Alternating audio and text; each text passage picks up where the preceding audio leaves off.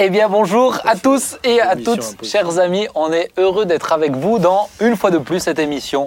On s'y retrouve. Vous commencez à vous, à vous y habituer. Oh là là, j'en perds mes mots.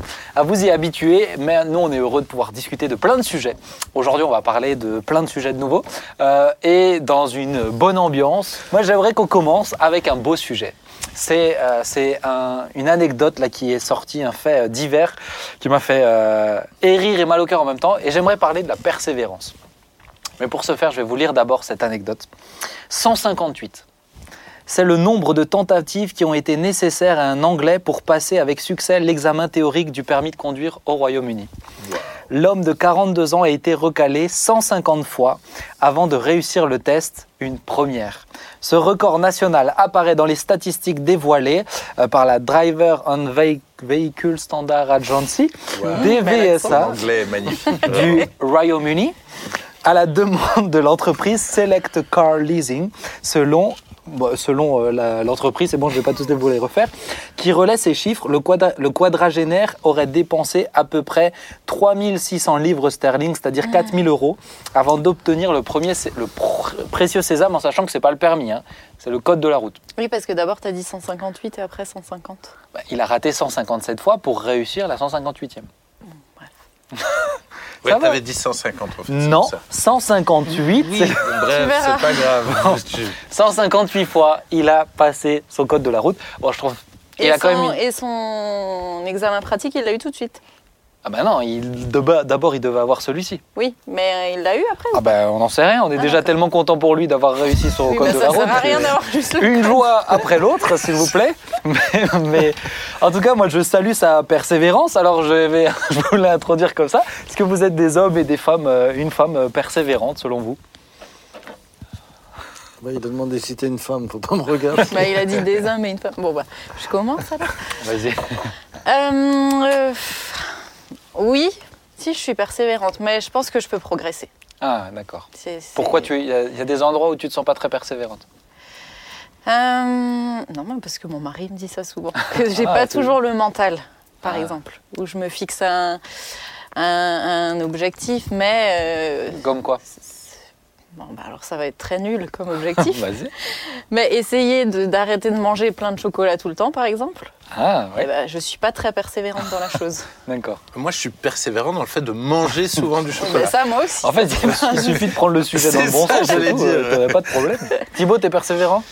Euh, je- sur certaines choses, je suis très persévérant. Maintenant, ma nature est une nature où j'aime changer, faire d'autres choses. Mhm. Donc, euh, autant quand j'ai un objectif, je vais être hyper persévérant.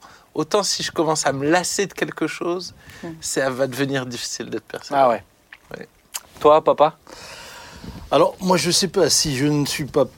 Je pense que dans certains domaines, je suis persévérant, mais je pense que j'ai euh, euh, parfois un problème de concentration dans le temps. Mm. Je ne sais pas si c'est un manque de persévérance, je pense pas qu'on puisse forcément l'associer, mais euh, euh, je peux me mettre à quelque chose. Euh, ceci dit, il va falloir que je me fasse des petites pauses régulières pour y revenir. Je peux y revenir toute la journée, mais, mais il faut que je me... Ouais, il faut que je me fasse des petites pauses intermédiaires. Mais est-ce que tu arrives par exemple à, à t'instaurer des bonnes habitudes? Allez, tu veux te mettre au sport? Tu vas tous les jours, une fois par semaine, te mettre au sport? Alors, je ne comprends pas la question. Ce qui est bien, c'est une que là, phase- vous avez un point commun. Ah bah là, on a un vrai point de- commun. Moi, j'ai des saisons. Moi, j'ai vraiment des saisons. C'est-à-dire que j'ai une période, si j'ai une période sport, je peux m'y mettre à fond, mais un mois suffit. Après, cette saison passe. C'est pas C'est beaucoup, comme tout- moi, j'ai essayé plein de fois, mais comme toutes les saisons. Mais est-ce que tu arrives à te mettre des bonnes habitudes en disant, ok, je persèvère jusqu'au bout, jusqu'à ce que ça soit installé? Alors, oui, si je me fixe un objectif. Si Comme- je me fixe un objectif. Allez, tiens, euh, c'est quoi l'objectif que tu t'es fixé et tu as réussi à. Je peux, euh, je, je- je peux rester. euh, Vas-y, donne-nous un exemple. Qu'est-ce que tu as réussi Je sais à. pas, moi, par exemple, des décisions d'arrêter ceci euh, au niveau de la nourriture ou ceci au niveau de la boisson pendant un temps. Bon, oui, je. je- T'as arrêté quoi sur la nourriture? Je- Qu'est-ce que j'ai arrêté Ah ben, je vais pas te faire les confidences de tout ce que j'arrête. je, je pense que cette émission n'est pas faite pour euh, que j'étale ma vie, euh, Alimentaire. ma vie alimentaire, mais je peux prendre des, des- des- des résolutions sur, sur certaines choses pendant un temps, et je veux persévérer. Ouais. Après, il y a évidemment euh, euh, tout ce que nous avons, euh, même en tant qu'Église, entrepris, où il a fallu persévérer, aller jusqu'au bout, et où parfois ce fut, ce fut défiant. Et là, je dois dire que euh, ma persévérance, euh, je peux même plus me l'attribuer, puisque à un moment donné, c'est la foi qui a pris le relais. Ça, la persévérance dans la foi. ouais. Et, et c'était plutôt la persévérance dans la foi parce que, euh, par exemple, lorsque nous avions agrandi et, et que tout d'un coup le chantier s'est arrêté, euh, Mm. ça, a été, ça a été à un moment donné où il a d'une part fallu persévérer alors que nous avions euh, toutes les raisons de nous arrêter, euh, et de l'autre côté euh, où je me dis mais naturellement, naturellement, euh, j'aurais peut-être déjà imaginé d'autres solutions si j'avais pas la conviction que Dieu euh, était derrière. Et donc c'est c'est plutôt la persévérance de la foi à ce moment-là. Ok. Et euh, pour revenir un petit peu à cette anecdote, moi je trouve incroyable, hein, mais euh, quelle est la différence entre être persévérant et entêté? Et têtu. Et têtu, ouais. J'allais dire, on a une bonne bande de Ah non, mais têtus, j'ai pas ça, demandé si sûr. tu l'étais, j'ai juste. Non, parce que moi. pas dit non, mais- je le suis, non, mais ce que dit je veux- nous non, le sommes. Parce que ce que je veux Parce dire, que- c'est. Tu vois comment il est accusateur tout de suite Non, mais. je ne suis pas que- j'ai dit que- nous. Mais je parle, j'ai même pas posé la question. Ce que je voulais dire, c'est quelqu'un qui doit le passer 158 fois pour l'avoir. Je suis pas à l'aise de savoir qu'il est sur la route, peut-être Ouais. quelques instants après. hein. Est-ce qu'il Mais- fallait vraiment qu'il le fasse Voilà, c'est ça ma question. Est-ce que c'est de la persévérance ou de l'entêtement moi, c'est la première fois que j'entends quelqu'un parler de lui en disant nous. C'est, Ah, ça, me- Non, mais du coup, m'impressionne. du coup, ben, est-ce que euh, quelle est la limite entre être persévérant et, et têtu ou entêté dans, dans quelque chose? Thibaut, tu nous partageais que tu es têtu. Donc On euh, nous sommes, euh, je pense, des gens très têtus et euh, je, je me retrouve en vous euh, très bien des fois dans ce caractère-là. Et je pense que des fois, malheureusement, on s'entête sur des, des choses qui ne sont ou pas justes ou pas importantes. Euh, je veux dire, moi, je me rends compte des fois que je- j'ai pu me prendre la tête avec des gens sur des sujets où, avec du recul, je me dis, mais C'était pas nécessaire. ouais. ouais, que j'ai raison ou que j'ai tort, euh, ça changerait en fait. Et le fait d'être entêté dans ça, ben, c'était pas du tout édifiant. Mm. Et donc je pense qu'il faut savoir persévérer dans ce qui a du sens et ce qui est vraiment important. Et que sur le reste, il y a des choses où au contraire, il faut être. Mais je pense que c'est la différence pour moi quand je, quand je, je réfléchis, c'est un peu la différence entre être entêté et persévérant. Persévérant, c'est dans des choses qui ont du sens. Entêté, c'est quand ça n'a pas forcément de sens ou que c'est pas forcément Alors, juste Bah, je, je pense qu'il y a une grosse différence Ah oui entre. euh, excuse-moi, j'allais persévérer dans ma discussion. Je te laisse la Oh, priorité. c'est beau. Eh, Merci. ça c'est beau. Dis donc, c'est la Ah. première fois qu'il fait ça. hein. Ah bah tu vois, Dis il donc. fallait que j'arrive. Il fallait que tu bon. arrives. Comme quoi, tout, Nat- tout arrive. Ouais, Nathalie sera heureuse de le savoir que c'est avec toi qu'il l'a fait. Tu vois, il a laissé cette priorité. Oui, mais après c'est toi qui me laisses plus parler. Donc Mais bon. si, vas-y, je t'écoute. Donc euh, non, ce que je voulais dire, c'est que moi, je, il y a des fois où je trouve que c'est important d'être têtu entre guillemets, parce qu'il y a un côté euh, qui, qui prouve que vous êtes convaincu. Alors je je m'implique pas forcément dans le fait d'être têtu, mais euh, il y a- vous êtes des gens qui ont des fortes convictions. Et alors Ah, forcément, tu ça. va- t'inclus pas du tout dans, dans le côté là, vraiment. si, mais si, non, mais si, je peux être têtu aussi. Mais ce que je veux dire, c'est que le fait d'avoir des convictions va t'emmener euh, parfois à être têtu, et là, il faut faire le tri entre ce qui est utile ou pas. Mais je pense que ça, ça donne de la force pour persévérer. Mhm. et, euh, et je pense que euh, c'est ça ce que tu disais, quand on est convaincu au fond de soi que Dieu est avec nous, c'est sûr qu'en termes de, de foi, après, ça nous pousse pour persévérer. quoi. Moi, je trouve qu'il y a un texte dans l'Écriture qui est intéressant parce que c'est Dieu qui dit Je rendrai ton front aussi dur que le diamant. Mm. Mais euh, il y a quand même une, f- une- une différence fondamentale entre euh, la persévérance et l'entêtement. Euh, lorsque je m'entête, c'est souvent lié à qui je suis, ce que je suis et une image que je défends. C'est-à-dire que c'est très proche de l'orgueil. Mm. C'est très proche de la fierté. C'est-à-dire à un moment donné, euh, et, et c'est ce qui risque parfois de, de m'emmener dans une mauvaise voie, parce que je m'entête, et je m'entête non plus à cause de l'objectif et du sujet, mais je m'entête parce que j'ai été remise en question, je m'entête parce que tout d'un coup je me sens euh, déstabilisé dans qui je suis et ce que je suis. Et c'est en ça que je me dis, euh, il y a une différence fondamentale entre la persévérance et parfois cet, cet entêtement qui nous oblige très souvent ensuite à faire marche arrière, puis à reconnaître que bah, la personne avait raison. Mais ce qui nous a amené à persévérer dans cette voie-là, C'est plus tu- notre nature. Est-ce que tu te qualifies de quelqu'un de têtu? Pardon? Tu te qualifies de quelqu'un de têtu? Je, ah, je, je, je, oui, je peux parfois être têtu et euh, même quand ça Je pense va. qu'on va s'arrêter. Non, non, mais, mais, attends, attends. Je crois que c'est le moment le Mais- plus beau de, même- de toute l'émission là. Je, je me dis, je peux parfois être. Comprenez bien ce que je veux dire. Je peux parfois être têtu, même quand ça va dans le bon sens. Mais c'est pas parce que ça va dans le bon sens que le fait d'être têtu est juste. Que la motivation. La est moti- juste. c'est voilà, c'est la motivation, motivation. qui n'est pas juste. Et, et, et c'est là que j'ai, j'ai, j'ai- je me suis parfois, je me suis un jour surpris. On avait justement un débat avec les pasteurs euh, sur un sujet où il fallait organiser quelque chose et il fallait prendre une décision. Et, et, et malheureusement, euh, il y a eu euh, un frère qui a fait une proposition qui était excellente, mais moi je me suis entêté à maintenir ma position. Mm. Euh, et quand euh, donc on- finalement bah, on- tout le monde a suivi ce que j'ai dit, et je suis rentré à la maison et, et dans ma voiture, Dieu me parle et me dit pourquoi tu as agi comme ça? Alors j'ai expliqué au Seigneur les mille et une raisons qui expliquaient ma position. Et, et- et le Saint-Esprit est revenu, il dit non, non, non, non, je veux ça. Pourquoi la vérité? Hmm. Et, et- et là, j'ai dit, mais la vérité, Seigneur, c'est que l'idée venait pas de moi et mon orgueil m'a empêché de, de, de simplement, euh, dans l'humilité, reconnaître que le frère avait raison. Mmh. Ce qui m'a obligé ensuite à aller demander pardon au frère, à rétablir les choses À et à mettre autrement. en place ce que lui avait dit. Bon, Mais- ça, ça aide. Mais au moins, t'es revenu. Mais, mais Oui, je pense que c'est. Après, je pense- Fran- franchement, face au Seigneur, si, si on revient pas, ça va pas. Ouais, c'est oui, ça. bah oui. Après, je pense qu'il y a des gens qui, qui ont des caractères où il faut, faut les- vraiment les convaincre pour, euh, pour euh, passer le cap. C'est des gens de conviction souvent. hein. C'est ça. Moi, je sais que euh, papa, toi, c'est faut vraiment te convaincre pour. euh, Oui, alors quand j'ai une conviction, oui, mais, mais je fais la Non, différence mais entre la motivation. Ouais, quand, ça. je suis- quand je m'entête parfois, et, et, et- et je vais vous faire une confession là que je fais publiquement, je pense que parfois j'ai fait du, euh, et je le dis à tous les maris, j'ai pu faire du, du- du tort à mon épouse et, et même du, du mal euh, parce que je me suis entêté et la motivation n'était pas juste. Mhm.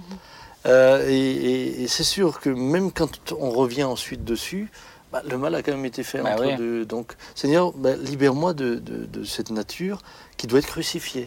Ouais, c'est Mm. ça. Ouais. Mais être des personnes de conviction, par contre, je pense que c'est très important parce que c'est ces gens-là qui bougent, qui Oui. bougent les lignes et qui vont, Ça, c'est autre Mais- qui chose. vont mais- tracer des chemins. Mais je quoi. rejoins, je rejoins papa en disant que même quand c'est des fois des bonnes choses, euh, la manière, le fait d'être motivé par La euh, motivation est quelque chose de mauvais, Bah, c'est ça, toujours, on l'amène de- d'une mauvaise manière, etc. toujours le cœur. Et c'est là Oui, Dieu la lit.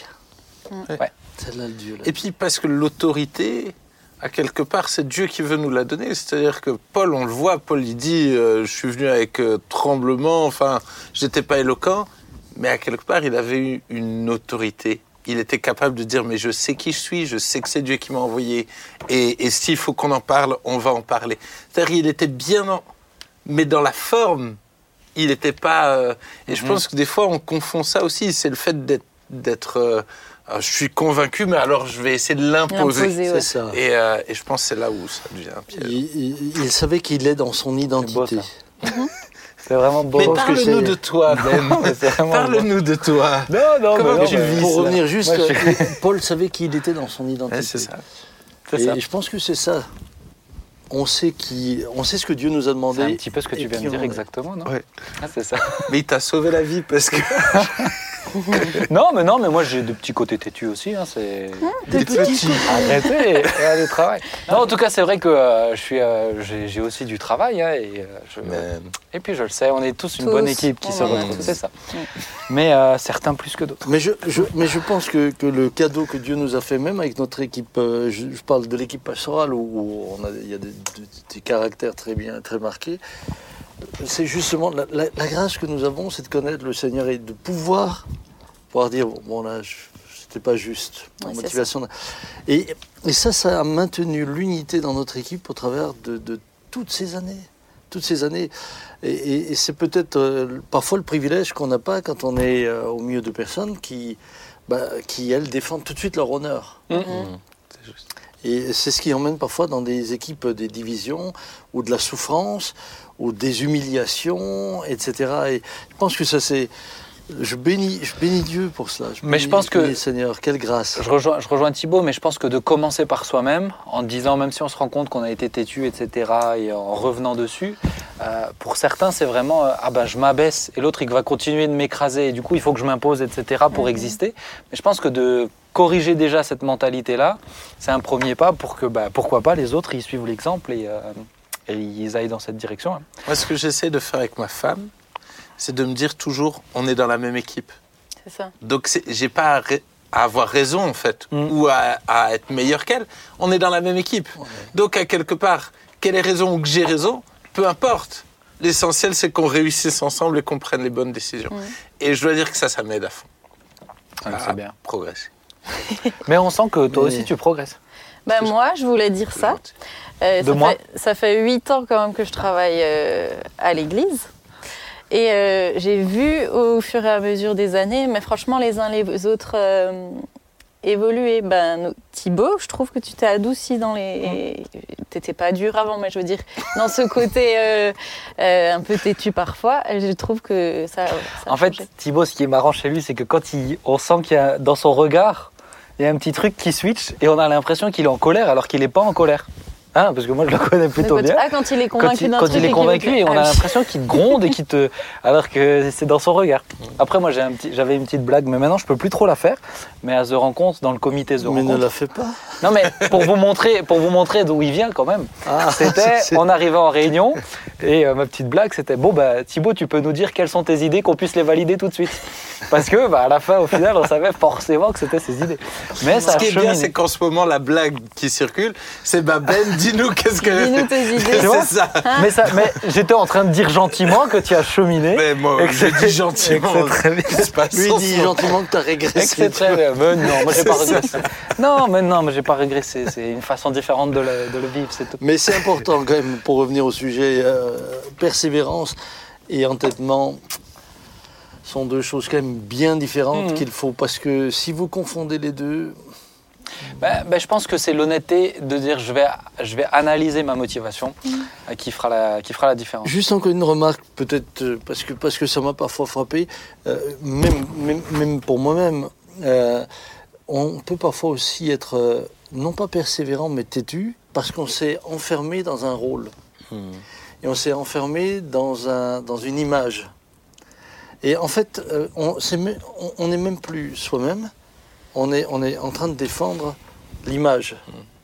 Et on s'entête à défendre une image. Alors que ce que Dieu veut, c'est que nous soyons ben, nous-mêmes, que nous soyons vrais, vrais avec lui et vrais avec les autres. Mais être vrai avec, lui et avec les autres, c'est parfois accepter aussi de, ben, baisser les masques. Et euh, je pense que parfois dans les milieux chrétiens, on, est quand même parfois dans des jeux de rôle. hein. Mhm. Et ça, Mais je chrétien pense pas chrétien. aurait- hein. Oui, je, dire, je- je- moi je parle maintenant des, des chrétiens, puisque je, je pense que beaucoup de chrétiens, nous- on est parfois dans des jeux de rôle et, et on se cache derrière Hmm. quelque chose qui nous emmène dans une forme d'entêtement qui, qui, qui n'est pas juste et qui nous et à la fin qui nous, qui nous dessert, Mhm. qui nous rend malheureux. Ben, ça nous fait, ça Bah, nous qui fait nous devenir une caricature de nous-mêmes. Oui, elle nous enferme. Et, et ce qui m'aide, moi, c'est quand les gens osent me dire les choses. Enfin, j'aime m'entourer de gens qui osent des fois me dire des choses et que des fois, ce que je suis pas capable d'entendre tout de suite, d'être capable d'en reparler après ou d'avoir des gens qui, qui, qui vont après des fois me dire mais t'es sûr que c'est juste de, de te penser comme ça ou de t'entêter là ou de persévérer là-dedans? Et ça ça m'aide des fois à réfléchir. Se Alors j'ai une bonne nouvelle en fait, pour à toi ce d'autres soir, tu pourras rentrer chez ta femme en disant j'ai été bien entouré. Mais c'est vrai, se confronter, c'est important. confronter ses opinions à d'autres Ah oui, et ça. accepter euh, juste Et- d'écouter les autres déjà. c'est ça C'est le premier pas. D'écouter, ouais. C'est beau. Mm. On va continuer? C'est parti Eh ben, aujourd'hui, on a la chance d'avoir avec nous Rachel. Rachel, euh, bonjour Rachel, tu vas bien? Bonjour, je vais très bien, oui, et toi Ben? Eh ben, écoute, je vais euh, très bien aussi. Alors Rachel, toi, tu es directrice d'une école chrétienne, pas n'importe quelle école chrétienne, c'est l'école Oberlin euh, qu'on a la chance euh, d'accueillir dans les locaux aussi de la porte ouverte. Alors, depuis quand euh, existe cette école? L'école a ouvert ses portes en septembre 2017. En Donc sept- c'est notre quatrième année. En septembre Déjà. 2017. Et toi, tu es venue pour être directrice. Tu, es- tu as exprès déménagé de la région parisienne, c'est ça, pour, euh, pour venir? Alors pas pour être directrice, hein. Non, oui, non, mais c'était pas, euh, pas. Mais t'es, venue venue- exprès pour ça. Je suis venue pour, me former, pour prendre du temps à part, pour me former dans l'éducation chrétienne. Et justement, alors c'est c'est un peu la thématique, c'est euh, l'école chrétienne, pourquoi est-ce nécessaire, etc. Alors peut-être partage-nous un petit peu ton expérience là de ces trois, trois années euh, d'école qui ont déjà euh, tourné. Euh, quelles sont pour toi les choses intéressantes dans l'école chrétienne et du coup l'école au Berlin comme tu es celle qui la représente le mieux? Alors pour, pour moi, alors déjà, les, les- qu'est-ce que l'école hein, Parce que ça, c'est important qu'on qu'on soit d'accord peut-être sur la, la définition. Mhm. Pour moi, l'école, elle est vraiment au service des parents qui sont et qui restent les, les premiers éducateurs des enfants. Et, euh, et c'est vrai que l'école, elle transmet des outils aux enfants, des clés, elle, euh, des lunettes un peu pour comprendre le monde qui, qui, qui les entoure et pour aider l'enfant à grandir et à trouver sa place dans le monde, simplement. Et c'est vrai que du coup, bah, c'est les lunettes qu'on lui qu'on lui propose, les outils qu'on lui propose, bah, sont importants et dépendent de, de, de nos valeurs, de notre vision du monde, de nos croyances. Et donc euh, voilà, c'est important de, de se poser des questions sur euh, sur les écoles. Et comment tu... euh, Est-ce que pour toi aujourd'hui, l'école chrétienne, c'est-à-dire avec les valeurs chrétiennes, euh, a du sens? Le fait d'être directrice, je comprends ta Je question, mais, qu'elle va te dire non. mais euh, toi qui sais ce, dont, ce que je vais te poser, tu sais vers où on va, mais est-ce que pour toi ça a du sens aujourd'hui? De faire une école chrétienne? Ouais, et de, de, ou même de mettre des enfants dans une école chrétienne, etc. Oui, ça, ça, ça a du sens parce que je crois que c'est euh, euh, c'est un petit peu le, le, le mandat que, que Dieu donne aussi à, à, à l'Église. On ne peut pas faire l'impasse de, de prendre soin de nos enfants. On ne peut pas faire l'impasse de réfléchir à ce qu'on leur transmet. Euh, et, et on leur transmet automatiquement quelque chose. On leur transmet automatiquement une vision du monde.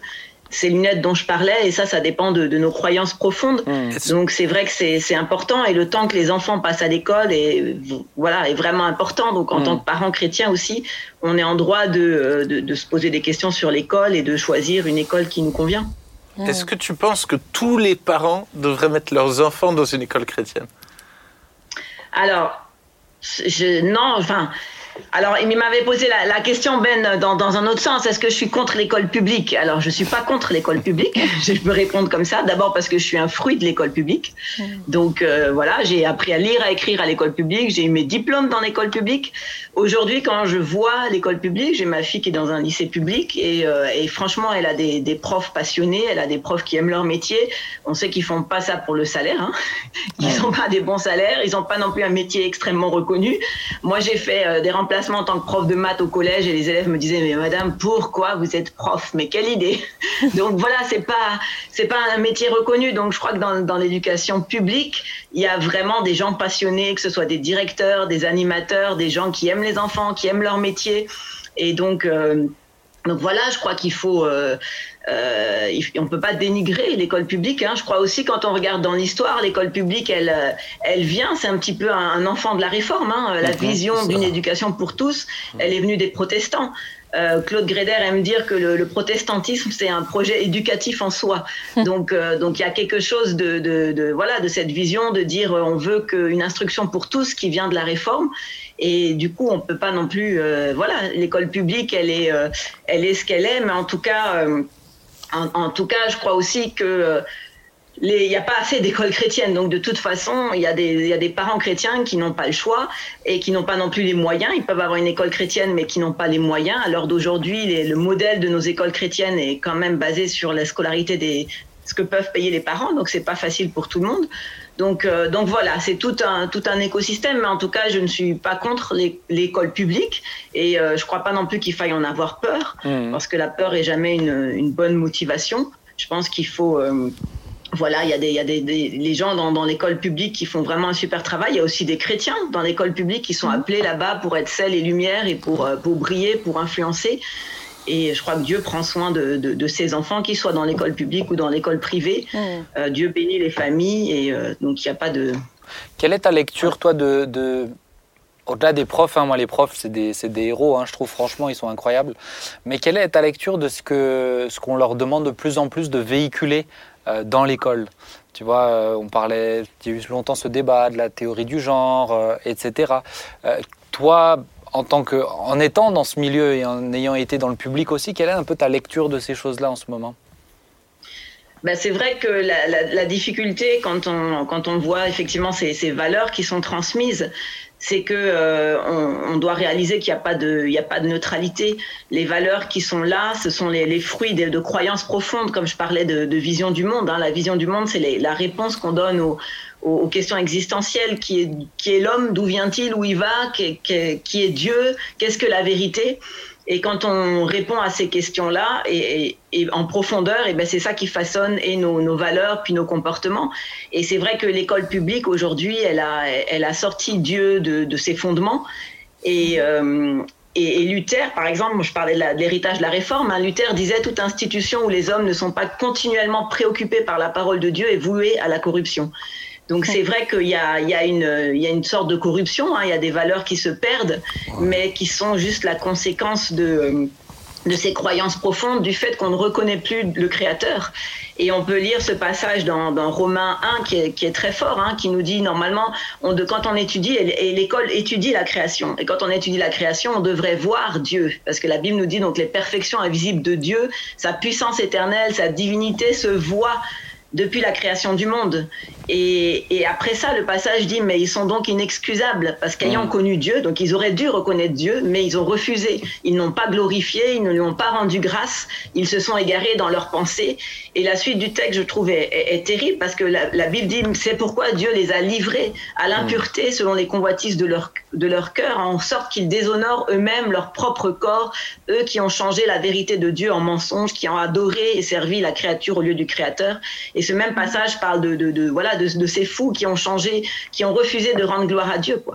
Mm. Et, euh, et je trouve que c'est c'est triste, mais en même temps, c'est pas c'est rien de neuf. Parfois, on a l'impression à cause de, de euh, à cause des progrès qu'on voit dans la science, dans la médecine, on a l'impression que nos valeurs, elles devraient aussi s'améliorer. Mais la réalité, c'est que là où la parole de Dieu n'est pas passée vraiment en profondeur, justement dans, dans la vision du monde, dans nos croyances profondes, il y a, il peut pas y avoir de, de vrais changements de valeurs en fait. Mm. C'est que la vision du monde qui, qui apporte quelque chose de cohérent, qui apporte des valeurs, qui nous permet de, de voir le monde avec, avec les bonnes lunettes. Joy, toi qui euh, as une petite aussi, hein, qui euh, c'est bientôt l'école pour elle aussi. hein. Encore un an. bah, le mien, le mien, ça va être euh, cette année en septembre. Moi, c'est sûr que c'est des questions euh, aussi où forcément on se les pose. Mm. Euh, comment toi tu vois ce qui est devant, euh, devant nos enfants, devant euh, en tant que parent Ah bah, c'est sûr que moi, en plus, voyant un petit peu l'école fonctionner ici et euh, ayant, euh, ayant des neveux nièces qui y sont, euh, je, je vois en fait euh, concrètement le bénéfice euh, de, de l'école chrétienne sur, sur les enfants. Et c'est sûr que quand euh, j'entends tout ce que j'entends euh, quant à, à, à l'école publique, à toutes les, les valeurs qui y sont transpi- transmises désormais, eh ben, euh, je me dis que ma fille, euh, si j'en ai les moyens, je préfère la mettre dans une école où elle sera euh, pas, pas seulement préservée ou euh, dans une bulle, mais où en fait, où en fait elle, elle apprendra, bah, comme tu disais, elle, elle apprendra la, la vérité, quoi. La vérité en profondeur, elle apprendra les maths, elle apprendra le français et tout ça. Mais avec pour base une, une base saine quoi. Et je trouve que c'est pas forcément les mettre dans une bulle c'est juste les mettre bah, dans, dans la vérité à quelque part et lui donner la chance de grandir là-dedans Ce que je trouve intéressant dans la démarche, c'est de, c'est de, euh, pour moi, ce qui, est, ce qui fait grandir, c'est, euh, c'est, c'est ce que Dieu nous a laissé, c'est le choix aussi. Mhm. Et, euh, et le choix, c'est d'avoir au moins deux propositions minimum, euh, de ne pas avoir le choix d'entendre parler du créationnisme, par exemple. Euh, c'est ne plus qu'avoir qu'un seul choix, et on est obligé d'y croire. Euh, moi, je trouve ça assez intéressant dans la démarche. Toi, peut-être, papa, qui, euh, je pense, toi, tu as, un regard aussi de père et de grand-père, parce que nous, on était dans le public, hein, on a grandi dans le public. Euh, mais aujourd'hui, en tant que grand-parent, comment tu vois un petit peu la chose? Alors, tout d'abord, je rejoins Rachel. Moi, je suis, je suis reconnaissant à l'État français euh, de- d'abord de nous avoir euh, permis d'avoir l'école accessible à tout le monde. Oui. Parce qu'une éducation accessible à tout le monde, c'est très précieux. Vous avez des pays où ce n'est pas le cas et je vous assure, les différences sociales sont même s'il y en aura toujours, mais sont d'autant plus marqués. Ouais. Euh, donc, euh, je, je dois aussi dire que moi-même, j'étais un élève euh, de l'école publique. Et puis, euh, vous y avez été, mais je pense que il y a, il y a 20-25 ans en arrière, l'atmosphère était quand même encore bien différente Je pense, ouais. Bien différentes. Il, y a aujourd'hui des valeurs morales et éthiques très euh, marquées euh, qui heurtent notre foi. Et euh, j'en parlais dernièrement avec un, représentant de la République française et je lui disais, mais vous luttez contre le séparatisme. Et, j'entends cela. Mais en attaquant les valeurs fondamentales de millions de personnes, vous créez vous-même le séparatisme. Parce que vous obligez les gens à se replier sur eux-mêmes, puisqu'ils ne se reconnaissent plus dans ce que vous apportez et qui devrait être, entre guillemets, laïque. Mm. Ce n'est plus laïque, c'est marqué. C'est marqué par de l'athéisme. Ça. Donc, donc évidemment, vous, vous engendrez vous-même cette espèce de, de, de, de repliement. Euh, Donc aujourd'hui, euh, je, je, je crois qu'il y a, comme, comme, euh, comme ça vient d'être dit, des, des, des, des profs et des, professeurs d'école et des instituteurs qui, font, qui, qui font un travail extraordinaire et, et on peut que on peut que les encourager. Maintenant, euh, je pense que si des enfants ont l'opportunité d'être, ne serait-ce que dans une atmosphère différente, ça. parce qu'aujourd'hui, l'école, c'est pas seulement, euh, c'est pas seulement l'enseignement, c'est l'atmosphère. C'est même, c'est même une, une, une forme parfois, dans certains endroits, encore une fois, euh, de violence entre élèves. Ne, ne serait-ce que de permettre aux enfants d'être dans un, un- un- un- une atmosphère apaisée, pour moi, c'est une richesse et une grâce. Et, et en tant que grand-père, je dois dire que je vois mes petits-enfants euh, se plaindre quand il y a des vacances. Mais ça, ça m'est jamais arrivé.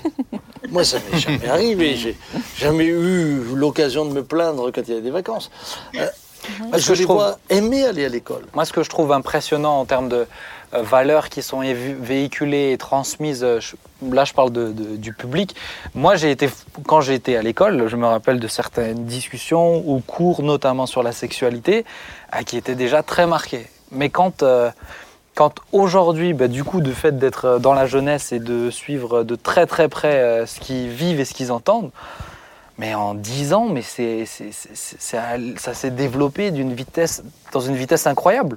Et, moi, en tout cas, c'est vrai que ça, ça me fait dire, mais je, suis d'accord avec ceux qui, qui disent, oui, mais il faut pas tout cloisonner, il faut pas tout enlever, etc.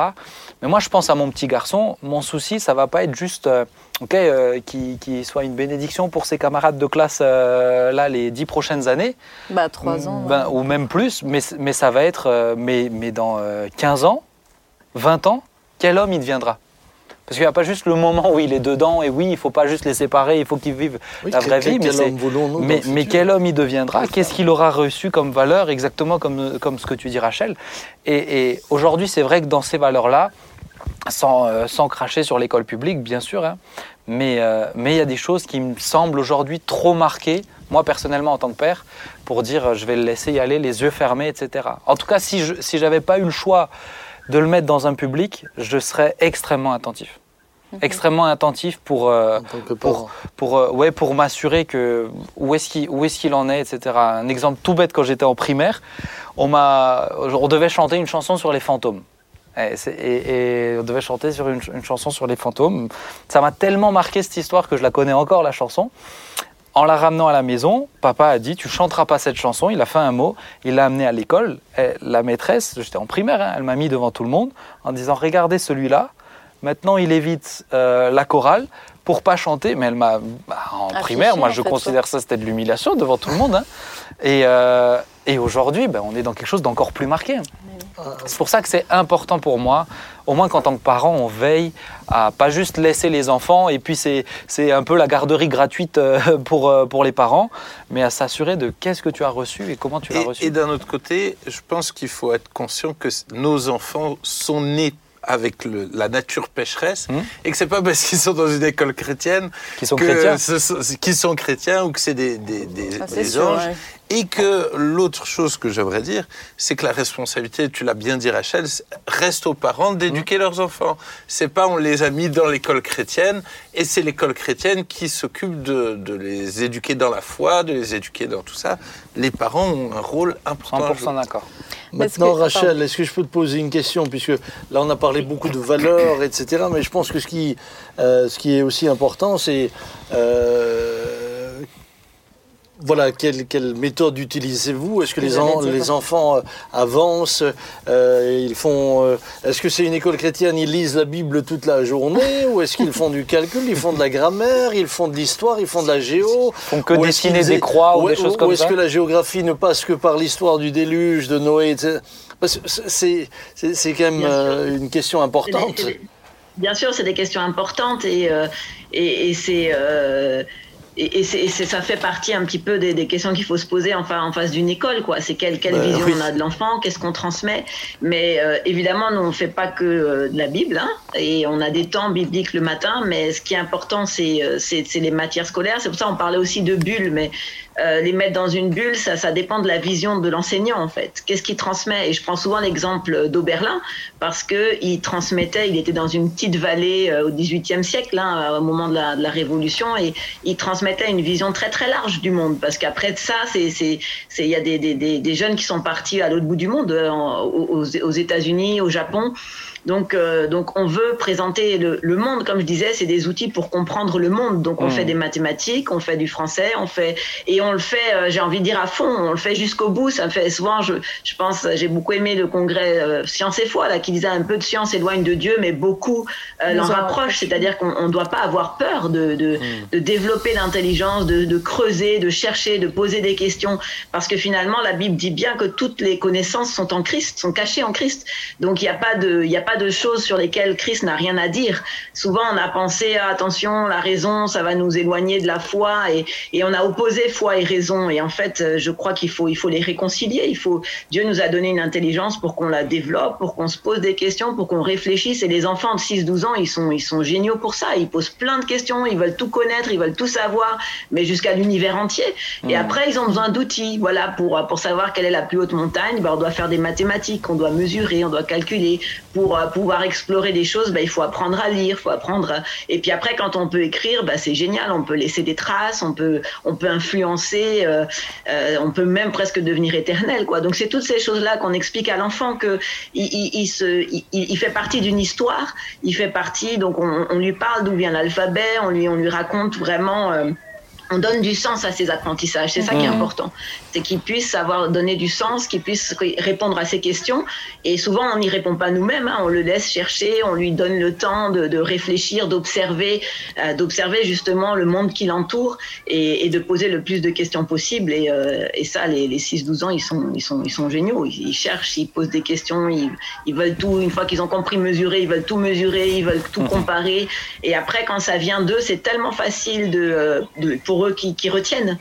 Et, et c'est vrai que pour nous aussi, ce qui est important, c'est cette histoire de multiniveau, de pouvoir justement partager avec d'autres, s'occuper des plus jeunes. Une école chrétienne, c'est aussi travailler le caractère, c'est aussi travailler la- la- la- le social, euh, les, les capacités sociales. Et ça, c'est- très important. Donc, on travaille aussi pour qu'ils puissent, euh, voilà, euh, prendre soin des autres, expliquer. Quand ils ont expliqué une leçon, ils l'oublient plus jamais. Hmm. Donc, euh, donc voilà, c'est vrai que les outils aussi sont importants et euh, c'est un petit peu les, les- les questions qu'on se pose aussi. Qu'est-ce qu'est-ce que les matières scolaires finalement? Est-ce que c'est juste voilà des compétences, des capacités pour avoir un diplôme? Ou est-ce que c'est euh, un outil pour, pour, pour, pour découvrir euh, quelque part pour découvrir Dieu, pour s'émerveiller? Et alors on va pas pa- parler de Dieu tout le temps, hein, mais c'est vrai quand on s'émerveille, quand on a fait un beau calcul, quand on a fait une belle découverte, ben, quelque part il y a, y a cet émerveillement qui est qui est une forme d'adoration, qui est une forme de, de on reconnaît simplement le Créateur. Et puis euh, et, et ça, je trouve que c'est c'est trop beau quelque part dans, dans dans cette découverte de la création. Il y a une guerre d'adoration, quoi. Il y a une question de à qui à qui on, on, on remet cette euh, ce qu'on découvre, quoi. Et, euh, et c'est vrai qu'on a on a on a besoin que au fond derrière il y ait le il y ait Dieu, mais on n'a pas besoin d'avoir la Bible tout le temps. Voilà. Mhm.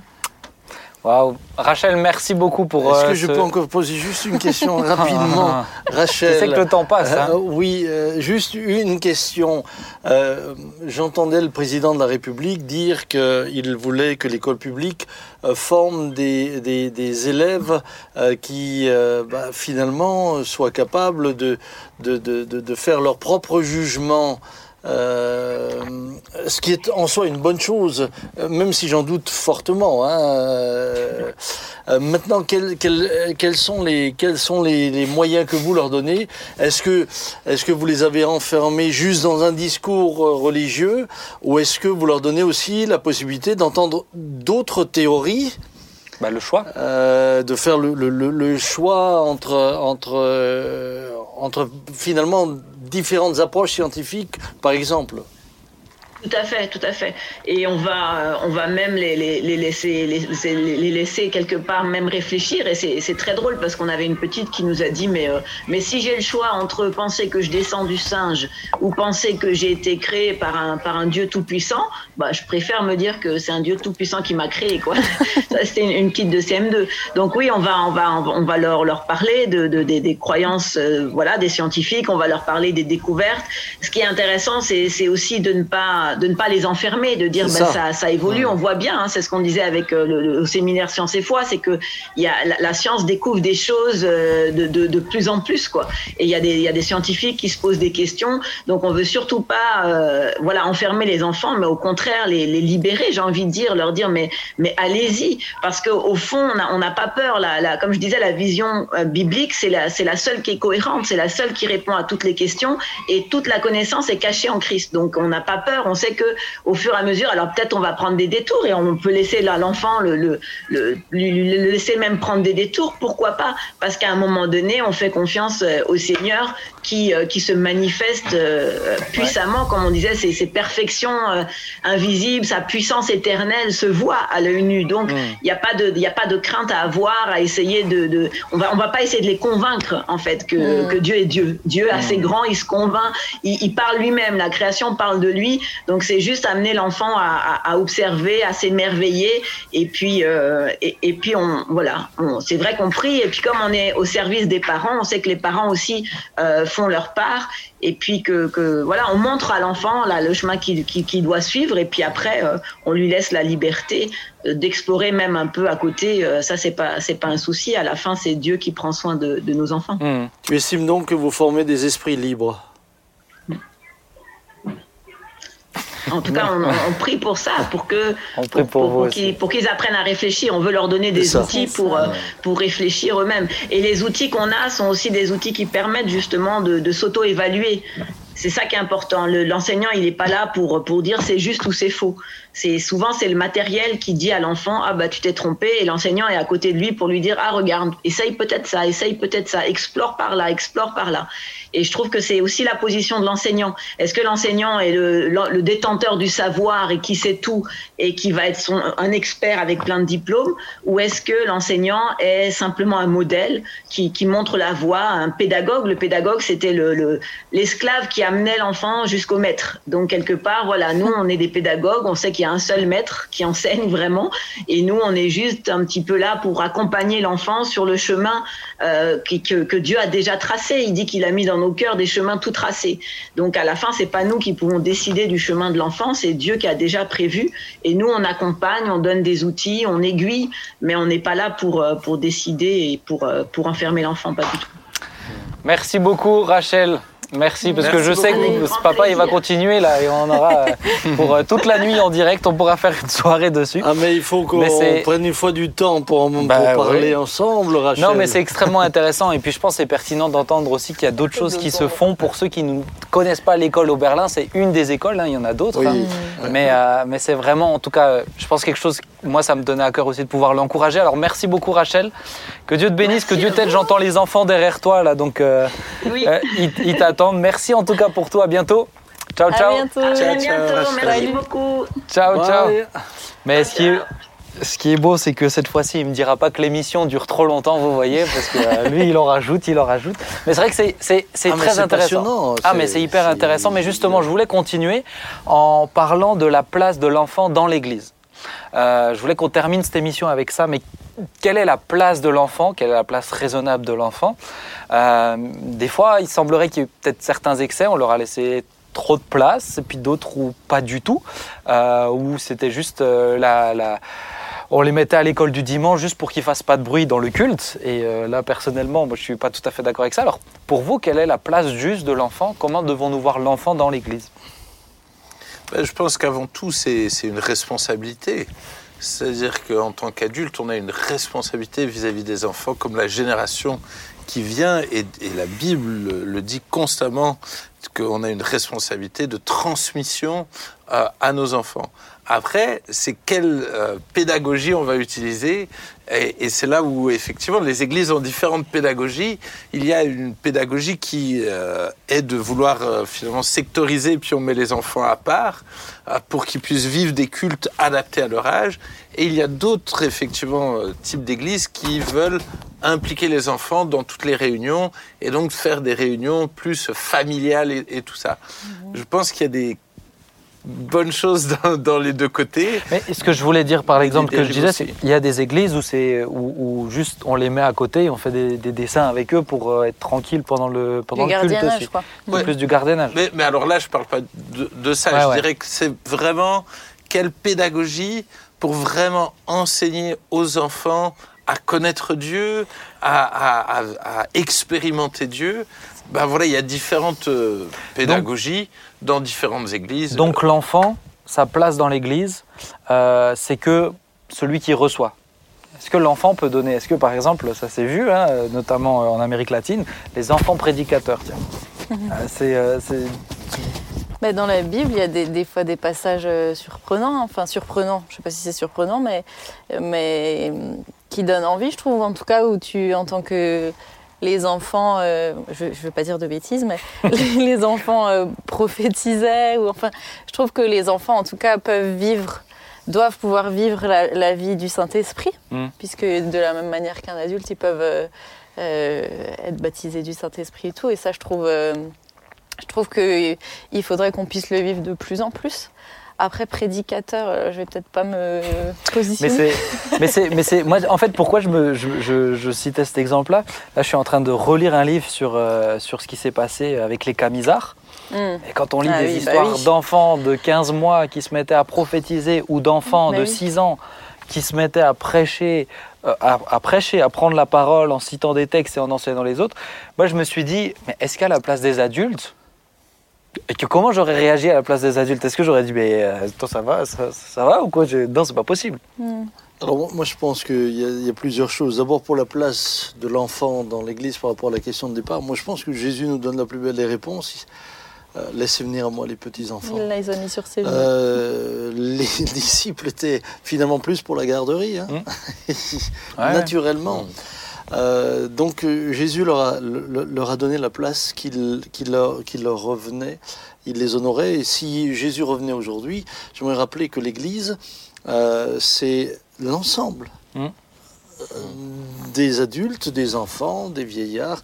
Si l'Église part ce soir, c'est tous les enfants qui partent. Mhm. Quand, quand, un, quand un enfant en bas âge euh, perd la vie, ben, il part près du Seigneur. Et, et- et que Dieu soit béni pour ça. ça c'est, une grâce, c'est, c'est beau. Euh, ensuite, par rapport aux Cévennes, par exemple, euh, au Camisard, je pense qu'il faut faire attention de ne pas faire euh, d'une période exceptionnelle une généralité. On ne peut pas le généraliser. Et je crois que lorsqu'il y a une réelle action du Saint-Esprit, tout le monde sait reconnaître l'action du Saint-Esprit, qu'elle se manifeste au travers de jeunes gens, d'enfants, etc. Dans l'Écriture, on voit quand même que Jésus n'a pas pris avec lui des enfants pour les former. Il a pris des jeunes gens. Euh, les disciples étaient quand même très jeunes. On, on pense qu'ils avaient autour de la, à part Pierre, euh, qui était peut-être un peu plus âgé, mais ils étaient autour de la vingtaine, un peu moins, un peu plus. 17, ouais. Euh, et on se rend compte dans l'Écriture que euh, à certaines périodes de la vie, euh, de l'histoire d'Israël, des jeunes gens étaient utilisés. Euh, c'est un enfant qui a indiqué à Naaman la voie pour être guéri. C'est mais on n'a pas fait de l'enfant tout d'un coup un, un- un- un Un roi en Israël. Vous aviez en Israël des enfants qui sont devenus des rois. Ils n'ont pas exercé tout de suite. C'est- Ils n'ont pas exercé, ils étaient accompagnés, etc. Voilà. Donc, je, je- je- pour ma part, ce que nous avons choisi ici aujourd'hui, c'est par exemple de permettre aux enfants de vivre le culte en étant avec nous pendant le temps de louange, mais ensuite rejoindre bah, finalement, pour leur transmettre à leur niveau euh, l'évangile, bah, rejoindre quelque chose qui leur a adapté. Tu vois, moi, quelque chose, quelque chose que, euh, que je que j'aimerais et puis, et puis qui va venir hein, de plus en plus. Mais je crois vraiment que des jeunes euh, de euh, euh, 12 ans euh, peuvent être des bénédictions pour des enfants de 9 ans. Mhm. euh, qui peuvent euh, amener des choses. Je crois vraiment que des jeunes de 15 ans peuvent faire la louange euh, chez les 15 ans, voire chez les 12 ans, etc. Je trouve qu'il y, a- il y a aussi une place qu'on peut leur donner aussi et, et- et en leur montrant de l'importance. C'est aussi pour moi ça, euh, c'est ça qui est beau, c'est on leur laisse cet espace-là. Mais c'est ce que j'aime chez Oberlin. Ouais. Ouais, un truc qui m'a, truc qui m'a marqué une fois, c'était la- une semaine de jeûne où je sais pas si vous vous en rappelez, on priait pour le baptême dans le Saint-Esprit et euh, on allait un vendredi prier pour le baptême dans le Saint-Esprit et fait venir les enfants. Jérémy avait dit ah, mais il y a plusieurs enfants qui aimeraient être baptisés dans le Saint-Esprit Ouais. et on a fait venir les enfants qui voulaient être baptisés dans le Saint-Esprit. Pour moi, ça c'est aussi marquant de dire ah, bah, c'est qu'on le on prend aussi au sérieux bah, que Dieu peut les baptiser dans le Saint-Esprit et, et les rendre utiles aussi pour le corps de Christ dès leur jeune âge. Ju- Juste pour moi, en tout cas, la, la priorité, c'est qu'ils puissent se convertir, naître de Mmh, nouveau, être baptisés dans le Saint-Esprit. Moi, j'ai eu la chance d'être baptisé dans le Saint-Esprit. J'ai 9 ans à l'école du dimanche. Je veux dire, parce qu'on ne peut pas amener les enfants à servir Dieu Bah oui. sans passer par ces étapes-là. Sinon, on va les habituer à faire de l'activisme. Et on a eu le cas avec certains jeunes qui finalement sont rentrés dans une notion de service, mais comme ils n'avaient pas expérimenté la nouvelle naissance, le baptême dans le Saint-Esprit, leur identité s'est construite sur leur activité, et à un moment donné, ça, Mais je je suis veux d'accord. dire, Et ça a c'est- et explosé. c'est pour ça que les clubs, etc., c'est des vrais lieux d'évangélisation. Exactement. 100%. Moi, je trouve que le fait de pouvoir leur, en fait, leur donner l'opportunité de vivre la présence de Dieu, même ça. pendant la louange avec les adultes ou dans les, ou dans les clubs, bah, c'est ces moments-là qui font Ouais. qu'il va pouvoir y avoir des, des vraies révélations, des vraies rencontres Ouais. avec le Seigneur. Et je trouve ça euh, trop, trop important. Vraiment, Maintenant, je dois dire que par expérience, moi qui étais enfant et qui souvent n'avais pas eu le privilège d'avoir aujourd'hui, je ne sais pas si vous imaginez, mais enfin, je ne pense pas que vous puissiez imaginer pas. Ça, la c'est- grâce que vous avez. Même, même moi, en tant que cadeau au niveau de la musique chrétienne, waouh, c'était il y avait pas. je veux dire, Il y avait, je veux dire, le décalage entre l'Église à l'époque Et la et, société. et la société, c'était c'était énorme. hein. Mhm. C'était énorme. Nous, on était, euh, avec tout le respect que j'ai, on était avec les pèlerins de Montbéliard, qui, qui, qui sont vraiment des frères que j'apprécie, mais qui étaient adaptés à un public d'adultes. Mais entre deux, il y avait. Il y a eu les premiers groupes, pâturage qui arrivaient, etc. Jude 25, Jude 25, on était. euh, C'était formidable pour nous, tu vois. Incroyable. Mais, mais ce que je veux dire par là, c'est qu'aujourd'hui, vous avez quand même. euh, Waouh, des, des- des groupes qui sont. euh, enfin, ils ont. Ils- n'ont pas à rougir face à la société, etc. Ceci dit, je me suis retrouvé souvent dans des cultes où, en tant que gamin, j'étais assis là à devoir écouter un adulte. Mais c'était terrible. Mais oui. C'était une torture. Alors, on, m'occupait avec ma petite voiture, avec des petits dessins. Et, et Ah, là, je dis, mais non, il vaut mieux donner à l'enfant un espace dans lequel on va lui parler dans son langage, dans lequel on va peut-être lui parler pendant 10 minutes et lui permettre ensuite de faire autre Oui, chose faire autre chose. Pour bien lui transmettre. C'est Et je Je crois que là aussi, Dieu nous donne de l'intelligence, Ouais. de la sagesse. Si nous sommes logiques dans ce fonctionnement-là pour ce qui concerne le côté intellectuel de l'enfant, il faut qu'on le soit pour le reste aussi, Ouais. il faut qu'on soit cohérent. Mais Et je c'est pour rejoins ça que Joy des de cultes dire, euh, entièrement conduits tout le temps par des enfants, moi, ça me... Je rejoins Joy de dire, euh, de dire, euh, en tout cas, de leur laisser la place même dans la louange. Moi, c'est quelque chose pour moi. euh, c'est aujourd'hui, on peut plus le faire avec euh, le Covid. Les enfants, ils sont obligés d'être directement dans les clubs. Moi, ça me fait mal au cœur pour mon petit qui, en plus, aime tout le temps. Lui, c'est chanter Alléluia, chanter. Alléluia.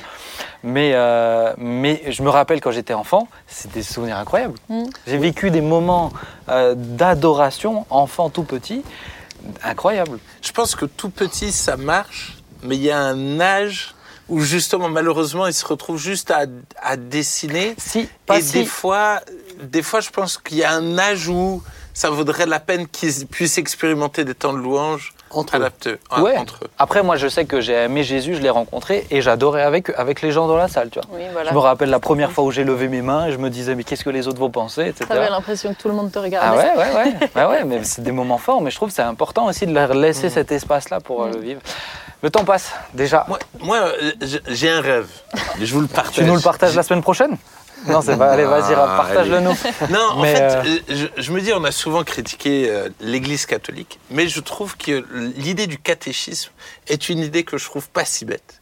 Parce que souvent, nos enfants, ils viennent d'une manière obligatoire à l'Église, parce que les parents viennent et donc ils suivent, ils n'ont pas le choix.